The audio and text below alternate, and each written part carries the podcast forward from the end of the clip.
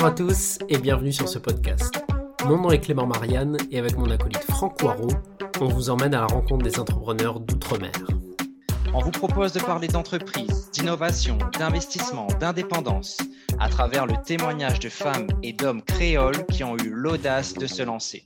Nous échangerons avec eux sur leur parcours, leurs succès, mais aussi leurs erreurs, leurs échecs et de la particularité d'entreprendre dans les DOM.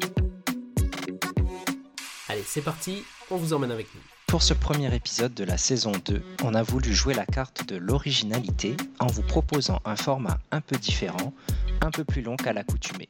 On vous amène à la rencontre de Thomas Lapra, ancien propriétaire d'une salle de sport à Toulouse, qui a tout vendu pour rentrer sur son île à La Réunion, en famille, et y devenir coach sportif. Thomas nous parle de ses études et de sa formation de coach, de ses débuts comme salarié et de son envie grandissante de se lancer à son compte.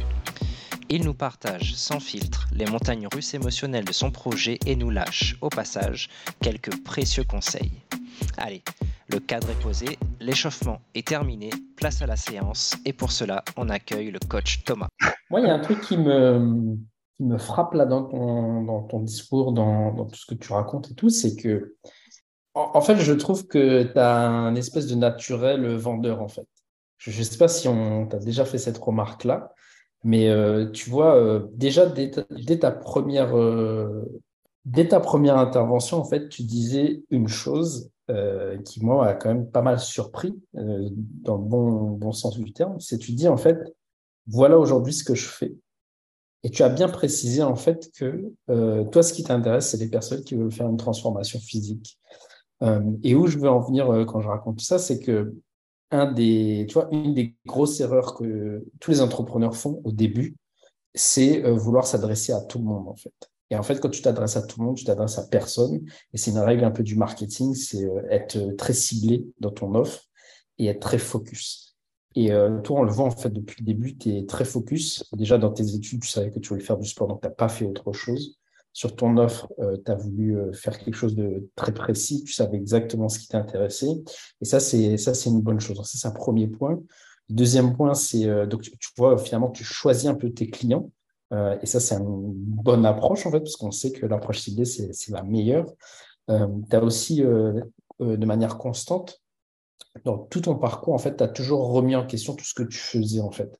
À la fois dans, tu vois, dans tes études, euh, euh, quand tu bossais euh, en salle, tu t'es beaucoup remis en question.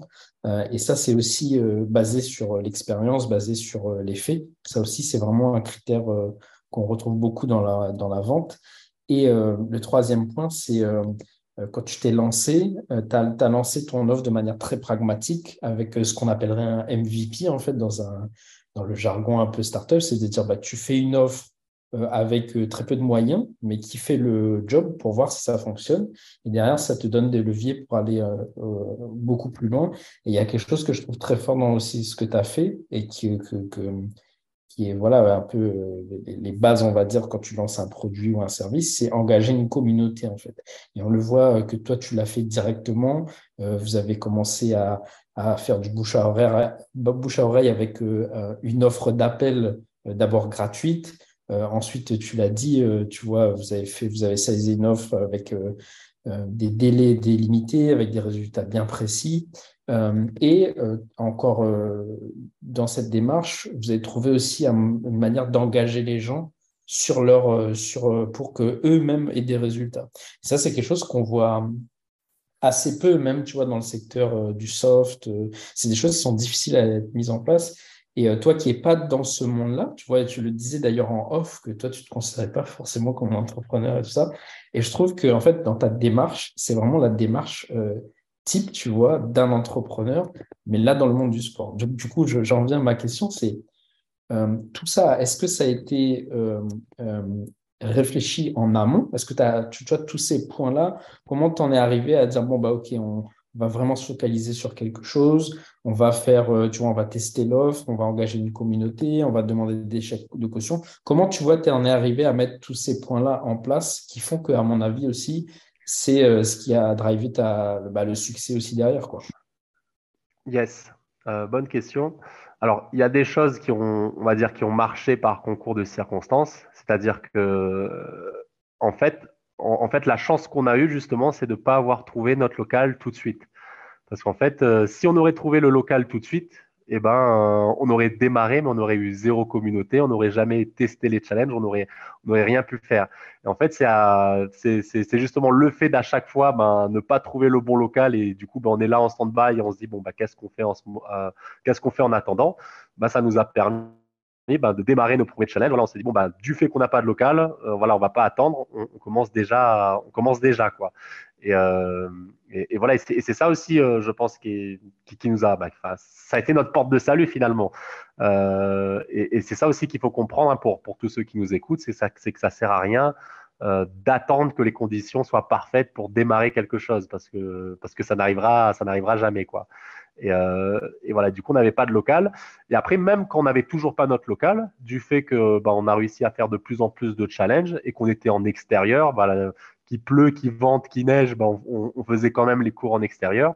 Et sur les challenges d'après, avec le, peu d'argent qu'on avait, euh, réussi à avoir, ça nous permettait de louer des salles. Du coup, on louait des salles le matin, on louait des salles sur l'après-midi euh, pour aussi qu'il y ait déjà un petit peu plus de, confort. Euh, voilà, du coup, ça, c'est vraiment concours de circonstances qui, nous a permis vraiment d'augmenter notre visibilité et, notre communauté, comme tu le dis. Euh, et après, toute cette idée, on va dire, au niveau du marketing, au niveau des chèques de caution, de la transformation, tout ça, ça, c'est pas moi qui l'ai inventé, ça, ça existait déjà. Ça, ça existait. Alors, ça, ça existait déjà, mais c'est un concept qui vient des États-Unis. Mais comme je dis, en France, on est toujours en, retard sur tout. Et, du coup, en France, c'est quelque chose qui est vraiment méconnu. Alors qu'aujourd'hui, ce genre de concept, ça existe de plus en plus hein, en, métropole. Euh, à La Réunion, je pense pas. À La Réunion, non. Euh, et en fait, moi, comment j'ai découvert ça? En fait, pendant mes études, euh, quand j'étais en licence pro, quand j'étais encore étudiant, voilà, moi, j'aimais bien tout ce qui était études, recherches scientifiques, voilà, nouvelles méthodes d'entraînement, des choses comme ça je suis tombé sur le blog d'une personne euh, que j'aimais beaucoup son travail, justement, où il parlait surtout de, travail en, intervalle training, euh, alors qu'à l'époque, ça n'existait pas en, métropole. Et du coup, ce mec-là, bah, je suivais un petit peu ce qu'il faisait. Euh, c'était sympa. Je voyais qu'il avait une salle de sport. Sa, sa, salle de sport ne marchait pas plus que ça, mais on, voyait qu'il y avait de la passion dans, ce qu'il faisait. Et, du coup, je le suivais comme ça un, petit peu tous les ans. Je regardais qu'est-ce qu'il mettait en plus sur son blog. Et là, je vois que quasiment du jour au lendemain, sa salle de sport, elle a, elle a explosé en termes de, fréquentation à partir du moment où justement il a mis en place ce système de challenge, de challenge avant-après. Euh, et, et, là, ça a pris une, ampleur en. Voilà, en ça faisait peut-être 5, 6, 7 ans qu'il avait sa salle de sport et qu'il était toujours à, galérer à avoir des clients.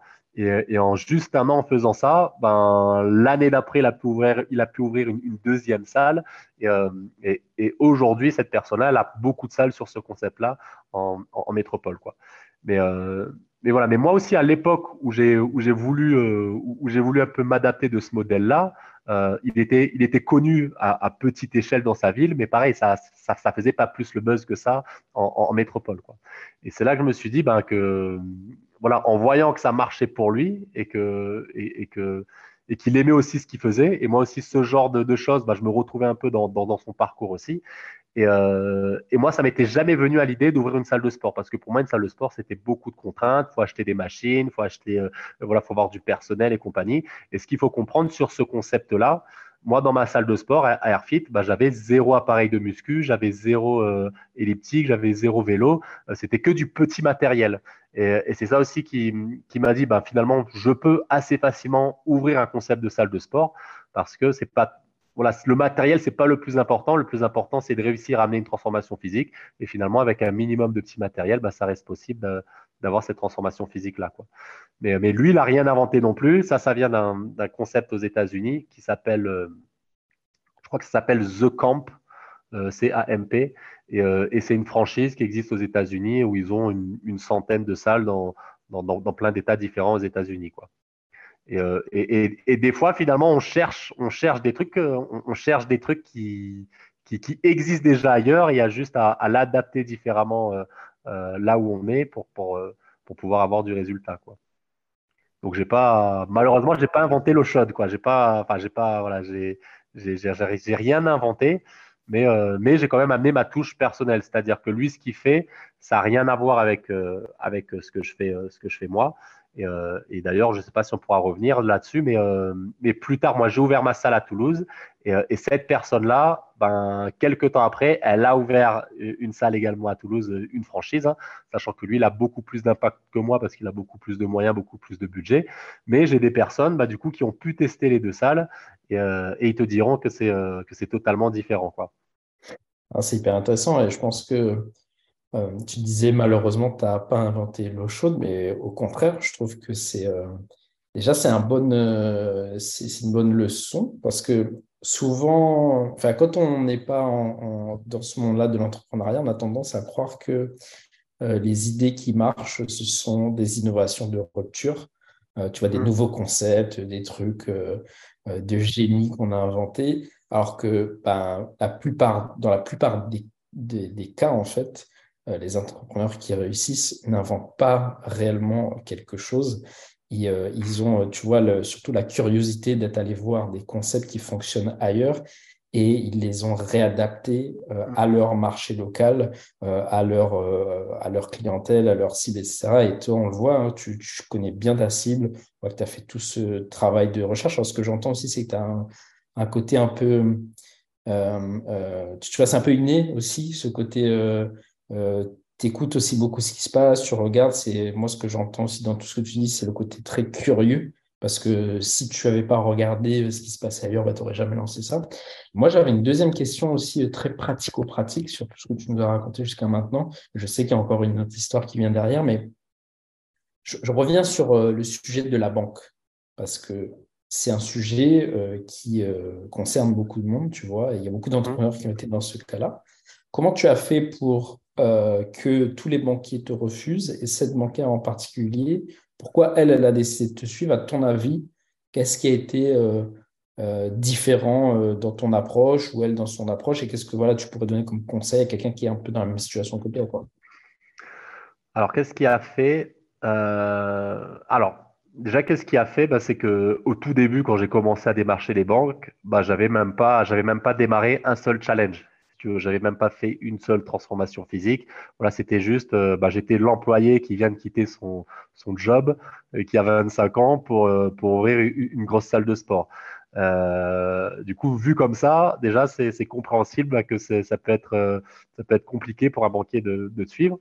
Et, et c'est là aussi où, où moi j'ai eu ce besoin de, de m'associer alors, je me suis pas associé que dans ce but-là, mais en fait, j'avais un pote qui, euh, qui lui, a, à l'époque, il avait un projet d'ouvrir euh, d'ouvrir quelque chose dans la restauration à La Réunion. Tout était bien parti et, et finalement, ben, voilà, gros problème. Euh, voilà, les banques n'ont pas suivi. Je, je me rappelle plus c'est quoi, c'est quoi le fameux de l'histoire, mais son projet n'a pas pu aboutir. Du coup, il était vraiment bah, dans, voilà, psychologiquement, c'était compliqué pour lui. voilà, il était un peu perdu parce qu'il avait misé tous ses espoirs là-dessus. Et, et, à la base, il est coach sportif aussi de formation. Du coup, je lui ai dit bon ben, j'ai dit bon ben, rejoins-moi, viens sur, viens sur mon projet, euh, et voilà, on, sera ensemble dans la galère et on avancera là-dessus quoi. Euh, du coup, on s'est associé. Déjà, l'avantage de s'associer, ça a été un peu plus une force parce que lui, financièrement, il était un peu plus établi que moi. Voilà, il avait déjà un, petit patrimoine. Euh, voilà, on va dire, il est plus, il est plus économe que moi et tout. Et du coup, voilà, c'était un peu comme si moi j'étais la tête et lui c'était un peu, voilà, c'était un peu l'investisseur. Et, et, déjà, rien que ça, ça amenait un petit peu plus de poids euh, mais c'était pas un poids de fou non plus parce que voilà la jeunesse, il est encore un peu plus jeune que moi, du coup euh, euh c'était c'était pas gagné non plus. Euh, mais voilà, mon arrivée a montré qu'on était une équipe euh, complémentaire et, aussi le fait d'être deux, ça rassure aussi dans le sens où tu te dis ben voilà, si tu as tout un projet qui repose sur les sur les épaules d'une seule personne, il suffit qu'il lui arrive un pépin, un perso ou quoi, ben, ben tout peut s'effondrer, ah, tout peut s'effondrer. Alors que quand on est deux, ben voilà, on, on sent que l'équipe est quand même un peu plus un peu plus solide quoi. Euh, et, euh, et, après, qu'est-ce qui a fait? Ben, C'est que vraiment, c'est que nos challenges, ça a vraiment pris de plus en plus à, à, à tel point que euh, il me semble que j'ai réussi à avoir un article dans un, dans, euh, un petit magazine ou, un petit journal, euh, un petit truc comme ça. Voilà, c'est pas grand chose, mais, euh, mais déjà c'était, un article d'autorité qui montrait que, ben que j'arrivais bien à faire perdre du poids, que, ça mettait en confiance, enfin que, voilà, qu'il y avait du résultat. Et, du coup, ben ça, a mis aussi en confiance les banques qui voyaient bien que professionnellement, en tout cas, que j'étais compétent. Et, et, du coup, ils ne pouvaient pas vraiment nier bah, la compétence que j'ai à, à, amener du résultat à ces personnes-là. Après, c'était juste une question de croyance. Et ben, est-ce que, est-ce que tu crois en mon projet ou, est-ce que tu n'y crois pas quoi? Et, et, après, je pense que voilà, bah, cette nana-là, le feeling, il est bien. Voilà, il est, voilà, il y a eu un bon feeling finalement, mais il n'y a pas eu une vraie il n'y a pas eu une vraie raison euh, qui a fait que. Enfin, je sais pas. Voilà, c'est vraiment le fait que j'ai pu faire beaucoup de challenges. Voilà, sur une année, j'ai dû faire 7-8 challenges et qu'à chaque fois, j'avais de plus en plus de monde. Et que même sur les derniers challenges, bah, j'avais même des promesses euh, d'abonnement. J'avais des gens qui me disaient Bon, ben voilà, si tu ouvres ta salle, bah, c'est sûr que je viens m'inscrire chez toi. Quoi. Chose qu'il n'y avait pas au, tout début. Trop cool, très clair.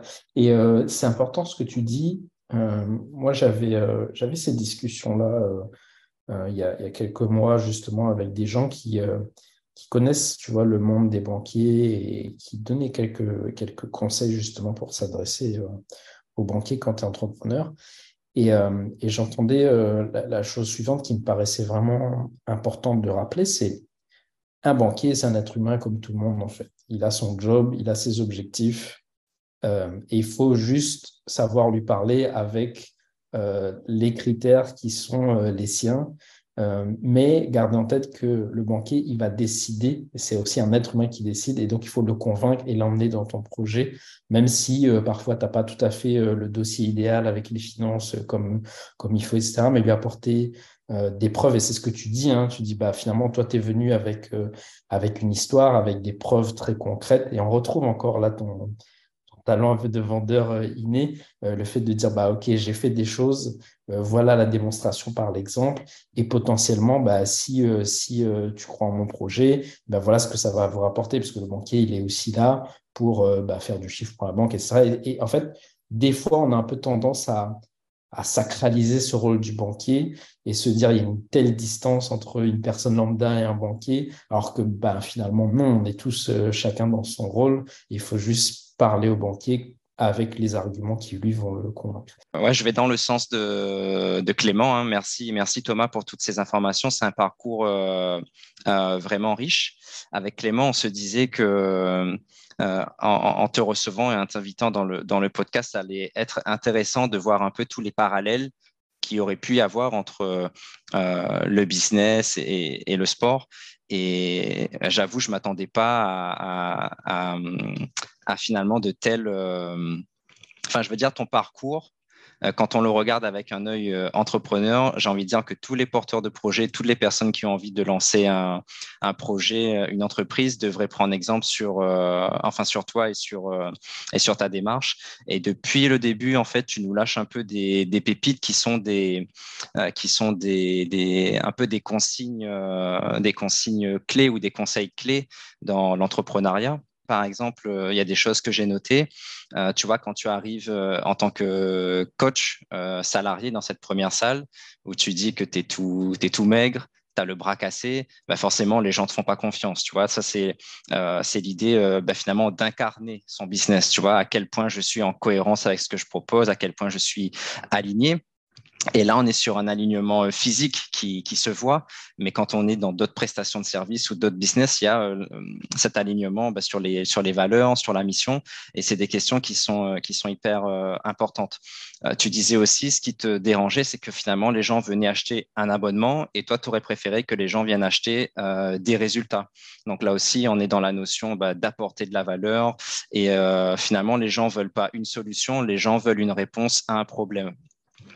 Et euh, ce que j'ai beaucoup aimé aussi, bah, bien sûr, c'est ce challenge, hein, c'est de dire euh, euh, on est engagés tous les deux, on se rencontre à mi-chemin, il y a ce chèque de caution là qui est un peu, euh, enfin, le symbole. Je suis tellement sûr que, ma, méthode fonctionne que voilà, je suis prêt à mettre ça en jeu, etc. C'est vraiment, vraiment bien. Et puis, bah, tu terminais là avec cette notion d'équipe, une équipe complémentaire quand on se lance dans le projet. Et puis, il y a le mot euh, d'autorité qui est, sorti. Donc, vraiment des choses, euh, des choses très complètes. Et on n'est pas encore arrivé à la fin de, ton parcours. Donc, c'est un chemin comme ça de, de montagne russe hein, entre Ah, je vais faire ça, finalement, ça se fait pas, ben, je vais faire différemment, ça se fait pas, je vais faire différemment. Jusqu'à l'ouverture cette, de cette fameuse salle à, Toulouse en décembre 2018. Et donc 2018, 2019, et on arrive en, 2020 avec bah, le fameux Covid. Donc, bah, raconte-nous comment ça s'est passé pour toi. Yes. Bah déjà, je pense que dans la, dans la vie de tout entrepreneur, quand, quand on lance un projet, alors peut-être pas en ligne, mais en tout cas en, en, physique, ben voilà, qu'on sait qu'on a un loyer à payer, qu'on sait qu'on a des charges et tout ça, ben le, la première année, c'est toujours un peu l'année charnière, quoi, parce que voilà, et il faut se faire connaître, faut, faut avoir du monde, euh, tous les mois il y a des charges qui tombent, et du coup c'est un peu l'année où on est où est au charbon, euh, voilà, à H24, on, voilà, on, vit à 100% que pour euh, son projet, quoi. Euh, et, ça a été le cas hein, toute l'année 2019. Euh, parce que euh, j'ai ouvert en 2018, mais c'était vraiment décembre 2018, donc on peut vraiment considérer que j'ai ouvert en 2019. Donc l'année 2019, bah voilà, très très chargée, très très dur physiquement, même personnellement, parce que ma compagne aussi, elle, était aussi dans la salle et qu'elle m'aidait beaucoup. Euh, avec en plus, ben, moi, je venais tout juste d'avoir ma fille, donc euh, vite papa aussi. Hein. On sait, euh, pour ceux qui sont papa, maman, les nuits, les premières nuits pendant la première année, ben, c'est quelque chose aussi. Hein. Du coup, très compliqué. Mais on voyait quand même que voilà, on avait du résultat avec nos clients, tout le monde était content, on n'avait que des, que des bons retours, il y avait une bonne, voilà, une, bonne convivialité dans, dans, la salle. Et, et, petit à petit, ben, le nombre d'abonnés augmentait. Euh, et, du coup, vraiment fin 2019, début 2020, janvier, février, on, sentait que, ben, que la salle prenait un autre tournant. Quoi. Que ça y est, ben, on est un peu plus tranquille, on n'a on pas à checker euh, combien il reste sur le compte pour voir si, euh, si ce mois c'est bon pour payer le loyer à temps, tout ça. Voilà, tout commençait à être bien. On commençait à déléguer un peu plus, on prenait des stagiaires et, et on commençait vraiment à avoir une, une, vraie vie dans le sens où on pouvait avoir une vie perso, une vie pro euh, et, et, et, on commençait à se projeter pour plus tard. On, on, on voyait d'autres projets, on pouvait, on pouvait commencer à visualiser d'autres choses, là où avant c'était pas possible, où c'était vraiment tout au jour le jour, il fallait assurer la mission du jour. Quoi. Ouais. Et, euh, et, sur cette période-là, ben, on arrive, je crois que c'est mars, hein, mars 2020, ben, Covid. Au début, on comprend pas trop ce que c'est. On se dit, bah non, c'est encore loin, c'est en Italie, euh, c'est pas bien grave, c'est une petite grippette et compagnie. Et jusqu'à ce qu'on apprenne ben, que ça implique euh, confinement complet et fermeture, fermeture de tous les commerces, de toutes les salles de sport et tout ça. Et, euh, et voilà quoi. du coup, bah, on, ferme le rideau et c'est beaucoup de questions parce qu'à ce moment-là, on ne sait pas du tout combien de temps ça va durer, qu'est-ce que cela implique. Et, euh, donc fermeture, donc compliqué euh, psychologiquement parce qu'à cette période-là aussi, bah, euh, il me semble que, alors je ne sais plus comment ça s'est passé au niveau des aides de l'État. Alors déjà au niveau des aides de l'État, il n'y avait pas grand-chose. Le premier confinement, il a duré trois mois, c'est ça? Ouais, le premier confinement, il a duré trois mois. Donc fermeture pendant trois mois. Donc nous, ce qu'on a fait avec euh, pour notre salle de sport, bah, l'idée c'était de continuer à maintenir du service le plus possible pour, euh, pour nos adhérents. C'était pas de se dire bah, la salle est fermée et, c'est fermé et démerdez-vous. Là où c'était le cas pour beaucoup de salles de sport, bah, comme les, les Basic Fit, les Fitness Park, voilà, les salles low cost finalement, ils pouvaient pas assurer du service. Et du coup, bah, nous, ce qu'on faisait à la maison, euh, bah, on proposait des cours, des cours en visio bah, pour, pour nos adhérents. Et, euh, et, on a eu aussi cette idée ben, de faire donc, tous les jours pour nos adhérents, mais de proposer aussi ben, des cours en visio ben, pour, pour tout le monde, pour qui veut. Et, euh, et, ça fait qu'il y a des lives. Finalement, on a réussi à avoir des lives. On était 500, 600 personnes, alors qu'on n'avait même pas 500, 600 adhérents. Quoi. Du coup, on se disait, oh là là, ben, ça prend quand même une, une, autre ampleur. Et, euh, et, voilà, et on touchait des gens d'un peu partout, mais aussi des gens de la région. Euh, et, encore aujourd'hui, des fois, je parle avec des personnes que je connais pas du tout et qui me, disent Ah, ben, en tout cas, merci, j'ai suivi tes cours pendant les, confinements, c'était chouette et tout ça. Et du coup, euh, fin du confinement, il me semble que les salles de sport, elles n'ont elles pas réouvert de suite. Elles ont réouvert un peu plus tard. Euh, et là, ça commençait à être aussi les galères de pourparler avec le proprio parce que les loyers restaient dus. Euh, les aides de l'État, bah, c'était euh, pas grand chose. Et et voilà quoi. Du coup, euh, du coup, première galère par rapport à ça. On, on réouvre, euh, bah, les clients reviennent avec aussi un petit peu de un petit peu de réticence parce que voilà, il y en a aussi bah, qui, qui, avaient peur de la proximité parce qu'on est aussi une petite salle où, euh, où voilà où, où, tout le monde est proche les uns des autres. Mmh du coup, il y en a qui reviennent, il y en a qui reviennent pas tout de suite.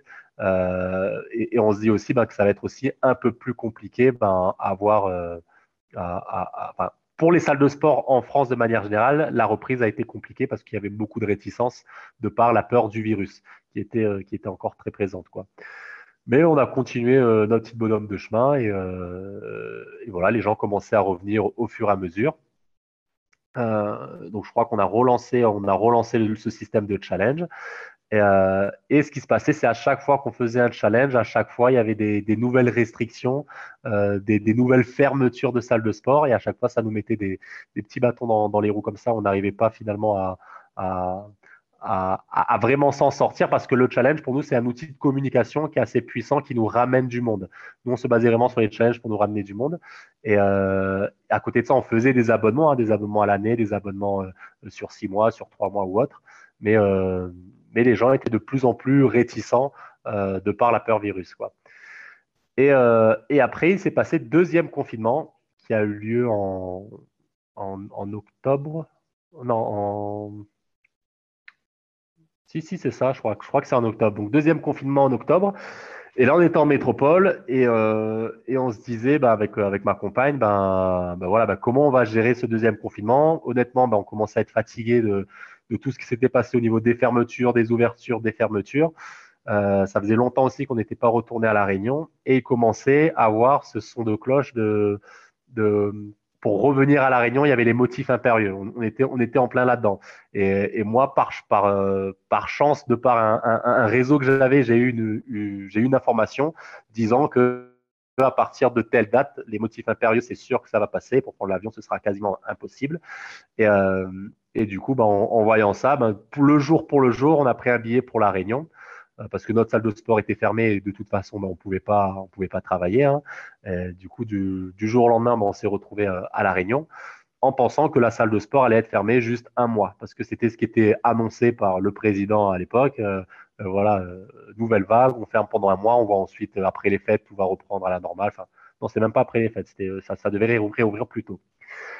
Et on est à La Réunion. Donc là, Best Life, c'est un peu retour sur l'île, les vacances, la famille, euh, tout est beau. La petite, elle, découvre son papy, euh, la famille, euh, l'île, la mer, la plage, la montagne. tout se passe bien. Et là, on fait un mois à La Réunion le confinement, ben, ça se prolonge. On fait deux mois à La Réunion. Le confinement, ça se prolonge. Trois mois à La Réunion. Et du coup, pendant tout ce temps-là, ben, nous, on a commencé à avoir notre petite vie euh, réunionnaise, euh, du coup, à, trouver du travail. Moi, je commençais à, faire du coaching à domicile, euh, même un petit peu de coaching aussi, un peu à distance, mais pour des réunionnais que je voyais de temps en temps, mais que je faisais aussi le, le, suivi de temps en temps un, peu plus à distance. Et ma compagne, pareil, elle travaillait un peu à droite à gauche dans des salles de sport. Donc, quatre mois, on reste à La Réunion. Cinq mois, on reste à La Réunion, les salles de sport toujours fermées en métropole. Six mois, on reste à La Réunion. Et là, réouverture des salles. Et, euh, du coup, à partir du quatrième, du, quatrième mois sur l'île de La Réunion, bah là, avec ma femme, on se regarde et on se dit, bon, bah, clairement, le, rythme de vie qu'on a ici euh, et, le cadre de vie aussi, du fait aussi qu'on ait des enfants, hein, parce que ça, ça mmh. C'est vrai aussi, je pense, quand, quand les Réunionnais décident de retourner à La Réunion. Euh, voilà, le cadre de vie, bah, c'était, c'était le jour et la nuit. Quoi. Là, on, Là, les sous qu'on avait, bah, c'était directement pour nous parce que quand tu as une boîte, euh, même si tu fais un gros chiffre d'affaires, bah, tu as le loyer à payer. Moi, j'avais un très gros loyer, il était à, à 5200 euros le loyer. Euh, j'avais un employé, il y a l'eau, il y a l'électricité, il y a, les impôts, voilà, il y a, tout ça aussi. Et, euh, ça, ça, faisait mal aussi. quoi. Et du coup, bah, là, qu'on voyait qu'on arrivait à, s'en sortir assez facilement, prenant du plaisir, que, toute la famille était épanouie, bah, clairement, c'est à ce moment-là qu'on s'est dit que ça ne sert à rien de de galérer en métropole avec le, climat qui à l'époque était vraiment très très anxiogène et, qu'on n'arrivait même plus à avoir de vision long terme parce qu'à ce moment-là, bah, pour, pour tous ceux qui avaient un commerce, euh, voilà, le Covid, ça, ça, a vraiment montré que, que rien n'est figé, que rien n'est sûr, que du jour au lendemain, tout peut basculer et, euh, et que dans ces conditions-là, tu peux même pas faire de prévision pour plus tard. Quoi. Et, euh, et, voilà, et, qui, est, qui est à voir, enfin, voilà, euh, vu que le Covid, c'était quand même un, phénomène mondial, on, voyait très bien bah, qu'à La Réunion, ça n'avait pas du tout le, même impact qu'en métropole. Quoi. Et, euh, c'est à ce moment-là bah, qu'on a décidé de se dire, bon, bah, c'est sûr, on, vend la salle et, euh, l'année prochaine, on, essaie de revenir à La Réunion. Mais du coup, la salle a réouvert, du coup, il fallait quand même revenir à Toulouse, refaire la, petite vie, la petite vie du quotidien. Et, euh, mais à partir de ce moment-là, quand on était à la salle, ben, plus rien n'était comme avant. Quoi. Notre corps physique était euh, à Toulouse dans la salle, mais on, pensait qu'à être à La Réunion et c'était, de plus en plus difficile de travailler bah, parce mmh. que voilà, on, sentait qu'on faisait un petit peu un double jeu. On parlait bien avec les adhérents, mais on ne pouvait pas dire à la fois aux adhérents bah, que notre projet c'était de fermer la salle. parce que là, du coup, le projet c'était de vendre la salle et pour que la vente se passe au mieux, bah, il fallait que, vraiment personne soit au courant bah, pour que, la clientèle reste là et que, et que la vente se passe dans, les meilleures conditions. Quoi. Et du coup, bah, ça commençait à être le, la mission là, c'était de trouver des, acheteurs potentiels. Euh, du coup, on a trouvé un acheteur potentiel. Bon, là aussi, il y a eu des hauts et des bas, beaucoup de personnes intéressées, mais finalement, ça n'a pas abouti. Euh, et, la personne finalement la plus intéressée, euh, elle, me disait qu'elle pouvait acheter la salle en, septembre 2021. Et finalement, la vente, elle s'est faite en avril 2022. Euh, et ça aussi, psychologiquement, ça a été difficile parce que nous, dans hmm. notre tête, on se disait, ben, voilà, limite pour la rentrée, on sera à la Réunion. Et voilà, septembre, ça se fait pas, octobre, ça se fait pas, novembre, ça se fait pas, décembre, ça se fait pas, janvier, ça se fait pas. Et, euh, et moi, j'étais arrivé à un stade où j'arrivais même plus à aller à la salle de sport pour, pour parler à mes adhérents, à refaire des, des réabonnements parce que je ne voyais pas réabonner euh, quelqu'un, alors que ça se trouve, ben, dans, dans, dans, deux semaines, je suis même plus là, quoi. Et, euh, et je pense que j'étais vraiment un peu dans, dans une petite dépression où, où je me sentais pas aligné dans le sens où je pouvais pas faire mon travail pleinement parce que je savais que euh, pour moi, c'était même plus ma salle déjà, quoi. C'était même plus ma salle et, j'avais même plus envie d'être au contact avec, euh, avec cet environnement-là, quoi. Et, euh, et, en, parallèle, en parallèle de ça, j'ai commencé à m'intéresser au coaching en ligne parce que j'ai des potes qui ont, qui, de par le Covid, ont été obligés de passer par le, par le coaching en ligne. Parce que comme eux, ils étaient indépendants, qui travaillent dans, dans des salles, ben, les salles fermées, ben, ils se sont retrouvés ben, sans argent, sans rien du tout. Euh, et, du coup, ils ont commencé à se lancer là-dedans. Et du coup, moi, je voyais ça un petit peu de loin, mais, euh, sans, beaucoup plus d'intérêt parce que moi, j'avais encore mon business actuel, j'avais encore ma salle de sport, même si elle était fermée euh, de par le Covid, bah forcément, ça allait réouvrir et du coup, bah, ma tête était là-dedans. Et je regardais de loin et je voyais que petit à petit, bah, ça commençait à bien marcher, à bien marcher pour eux. voilà, je voyais que voilà, ils étaient très, très dynamiques, ils communiquaient beaucoup là-dessus et que même quand les salles de sport ont réouvert, bah, que finalement, il bossait pas plus en salle que ça, quoi.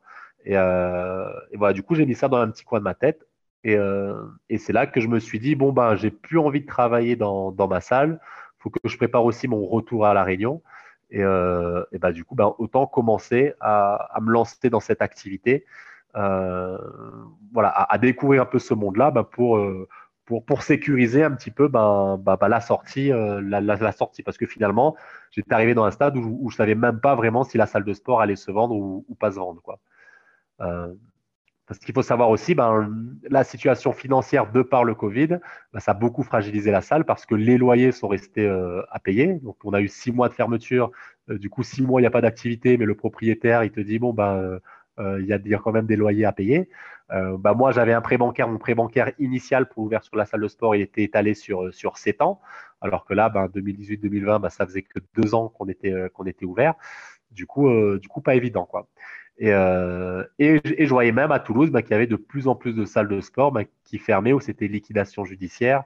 Et, et, et même moi, j'étais à l'époque inscrit sur, sur un site de, vente aux enchères parce que quand j'ai démarré l'activité, bah, je, je, cherchais le matériel sur les ventes aux enchères pour, que ça me coûte pas trop cher. Mais de par ce site-là, bah, j'avais plein de notifications qui tombaient. Ah, une, trois salles de sport à Paris qui ferment, trois salles de sport à Montpellier qui ferment, cinq salles de sport euh, là-bas qui ferment. Et, du coup, bah, plus les mois passaient et, euh, moi aussi, bah, moi j'étais moi j'étais investi dans ma salle de sport parce que j'étais même plus dans cette démarche de me dire, bah, j'augmente ma clientèle, je fais de la communication parce que normalement ça devait ça devait déjà être vendu, quoi. Euh, et, tout ça, tout ça pour dire quoi Voilà. et, voilà. Du coup, la vente, elle se retardait euh, tellement, euh, tellement. Après, c'était des problèmes financiers pour le repreneur où il a eu du mal avec les prêts bancaires, alors qu'au départ, il, me disait que tout allait bien se passer. Voilà. Mais du coup, il a eu des problèmes de son côté, que c'est ça qui a fait que ça rallongeait la vente. Mais, c'était trop tard pour changer d'acheteur parce que le temps que je change d'acheteur, que je refasse tous les, démarches, les papiers, l'analyse, tout tout ça, ça allait prendre beaucoup trop de temps. Euh, mais finalement, j'étais arrivé à un stade où je me suis dit, bon, tu sais quoi, parce que ça me prenait tellement la tête psychologiquement, émotionnellement, je me suis dit, euh, je suis OK de, fermer ma salle là du jour au lendemain et de retourner à la Réunion. Parce que pour moi, ce qui comptait le plus, c'était même pas de, récupérer des sous de ma salle, c'était vraiment de, changer de vie, de, voilà, de retourner à La Réunion parce que c'était vraiment ça le, projet familial. Et je savais que c'était euh, c'était ça qu'il me fallait pour mon avenir. Quoi. Et du coup, j'étais arrivé à ce point où, euh, vendu, pas vendu, je m'en fous. Ça m'empêchera pas de, revenir à La Réunion et de refaire une, seconde petite vie. Quoi. Et à partir du moment où, j'ai eu cette mentalité-là, ben vraiment, euh, bah, j'étais bien, quoi. J'étais en paix, euh, voilà. Euh, et, voilà, ça a été, ça, a été le début d'une nouvelle renaissance. Et là, j'ai pu commencer aussi à mettre un peu plus mon nez dans, le coaching, euh, dans les coachings à distance. Et, voilà, du coup, j'ai commencé en parallèle le coaching à distance. Là aussi, un peu au culot. Donc, j'avais posé deux, trois questions à mes potes pour savoir bah, comment ça se passait, comment ils fonctionnaient, euh, voilà, pour tout ce qui est partie un peu pratique, théorique et tout ça, voir aussi combien il, facturait. Euh, mais je repoussais toujours un petit peu ce moment. Je repoussais un petit peu toujours ce moment parce que comme je savais que ça allait se vendre, je disais bon bah quand ce sera vendu, là je vais me lancer. Quand ça va se quand ça va se vendre, je vais me lancer. finalement, ça a pris tellement de temps que je me suis dit bon bah Thomas, arrête d'attendre, vas-y lance-toi dans, dans, le coaching à distance. Et ce qui est important dans mon histoire de coaching à distance, c'est que la, première personne que j'ai que j'ai eu à coacher, euh, bah maintenant je peux en parler parce qu'il en a parlé cette personne-là. Donc c'est une personne qui est un petit peu connue, hein, c'est un humoriste. Euh, c'est un humoriste. Et comment ça s'est passé? Moi, j'avais déjà cette envie de me lancer dans le coaching en ligne. Et j'écoutais la radio tous les matins. J'écoutais une radio de, de rap euh, en déposant ma petite fille à l'école.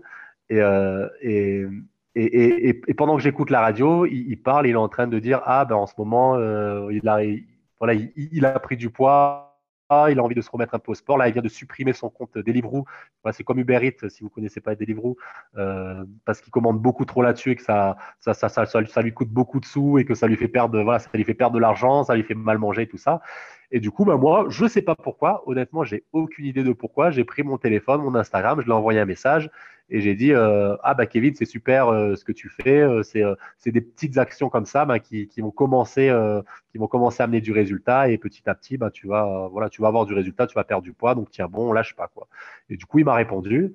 Alors que voilà, je ne m'attendais pas forcément à une réponse, mais je me suis dit, de toute façon, qui répondent ou qui répondent pas, ben voilà, même s'il répond pas, ça va pas changer ma vie. Du coup, autant tenter, quoi. Et, euh, et, il a répondu, on a commencé à causer. Voilà, comme lui, il est mauricien, moi, je suis réunionnais, ben voilà, on a parlé un petit peu de ça. Euh, j'ai fait du foot américain, on a fait aussi un petit peu, du coup, on a parlé de ça aussi. Voilà, le feeling est super bien passé.